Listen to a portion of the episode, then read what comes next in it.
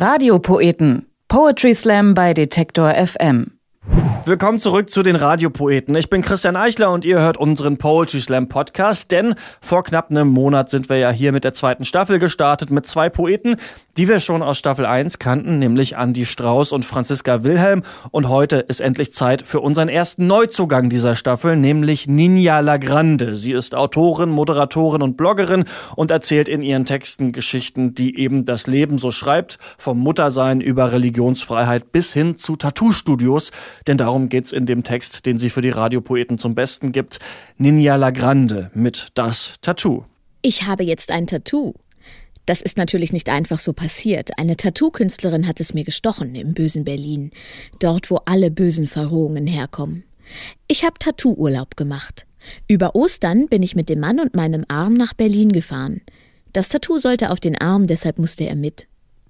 Das Tattoo-Studio lag an einer Hauptstraße. In Berlin liegen eigentlich alle Geschäfte an einer Hauptstraße. Ich weiß gar nicht, ob es dort überhaupt Nebenstraßen gibt. Ich war zumindest noch nie in einer. Selbstverständlich war das Tattoo-Studio im Keller. Da sind die ja immer. Der Mann und ich waren vorher noch einen Kaffee trinken und ich habe die ganze Zeit überlegt, wie sehr es wohl wehtun wird.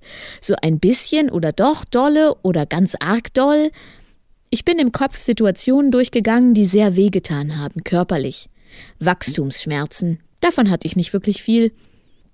Einmal bin ich im Spanienurlaub die Treppe am Pool hochgefallen. Davon habe ich heute noch eine Narbe. Und ein anderes Mal ist nach zwölf Jahren Ballettunterricht meine Kniescheibe rausgesprungen. Ich habe eine Übung an der Stange gemacht, wie ich sie schon hunderte Male gemacht hatte, und genau in diesem Moment hat die Kniescheibe sich gedacht, nee, danke. Und das war's. Das war schon sehr schmerzhaft. So, dass mir auch ein bisschen düselig wurde und ich erstmal sitzen bleiben musste.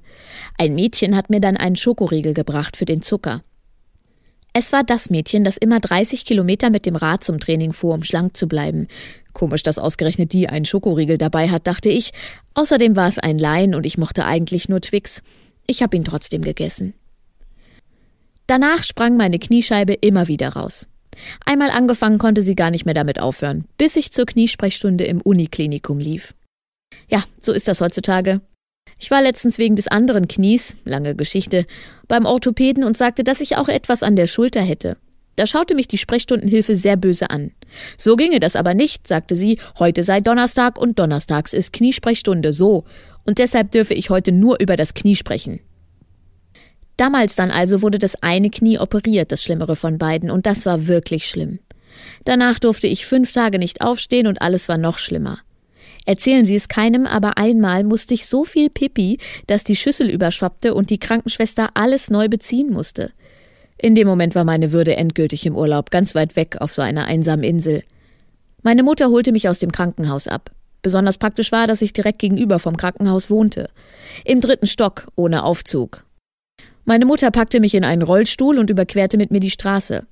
Dann schob sie mich sehr schwungvoll gegen den Bordstein, so dass ich fast rauskippte und direkt wieder hätte umkehren können.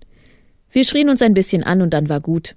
Ich robbte die Treppen zu meiner Wohnung hoch, auf dem Hintern alle Stufen bis in den dritten Stock. Am Ende zog die Ärztin meine Fäden und das gehört auch zu den schlimmsten Schmerzen, die ich bis jetzt hatte.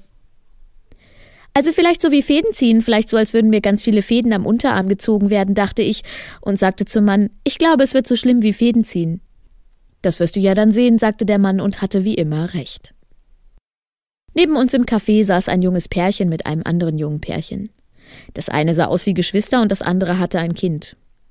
Das Geschwisterpärchen hatte rote Haare und sehr runde Gesichter mit ganz roten Wangen, so bayerisch roten, ich bin ganz arg fit Wangen.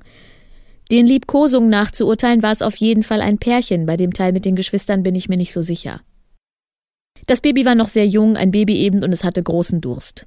Die Mutter packte alles aus und hielt sich das Kind an die Brust. Das ist Berlin, war, dachte ich.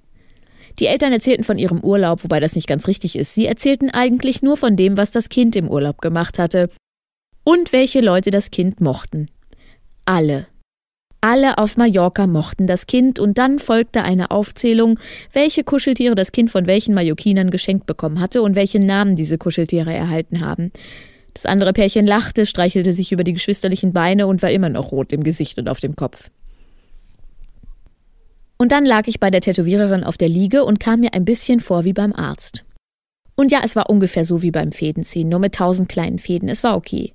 Im Gegensatz zu Dingen, die mit Käse überbacken sind, essen möchte ich das aber nicht jeden Tag machen. Am besten war es, als die Tätowiererin sagte so und ich wusste, das war's. Da waren der Mann und ich und der Arm ganz beschwingt.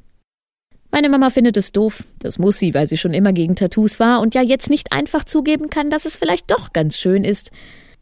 Mein Vater hat zu meiner Mama gesagt, dass das klar gewesen sei, dass sowas passiere. Und ich wollte gern dazwischengehen und auf mein Alter hinweisen, weil sich die ganze Situation so entwickelte, als wäre ich noch in der Grundschule und jemand hätte mich aus Versehen auf dem Pausenhof tätowiert. Ein bisschen später schrieb mein Vater mir heimlich per WhatsApp, dass er das total gut finde, aber selbst keines habe, weil er nie Lust hatte, sich mit der Familie darüber auseinanderzusetzen. Das beschreibt meine Familie insgesamt sehr gut.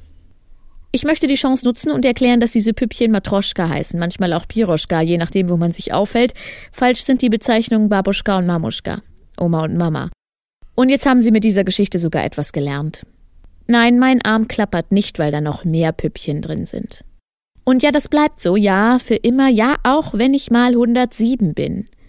Der Mann will jetzt natürlich auch, er hat schon einen Termin, und auch er hat seiner Mama davon am Telefon erzählt, und nach einer kurzen Pause seufzte er und sprach Nein, Mama, man muss heutzutage nicht mehr im Gefängnis gewesen sein, um ein Tattoo zu haben.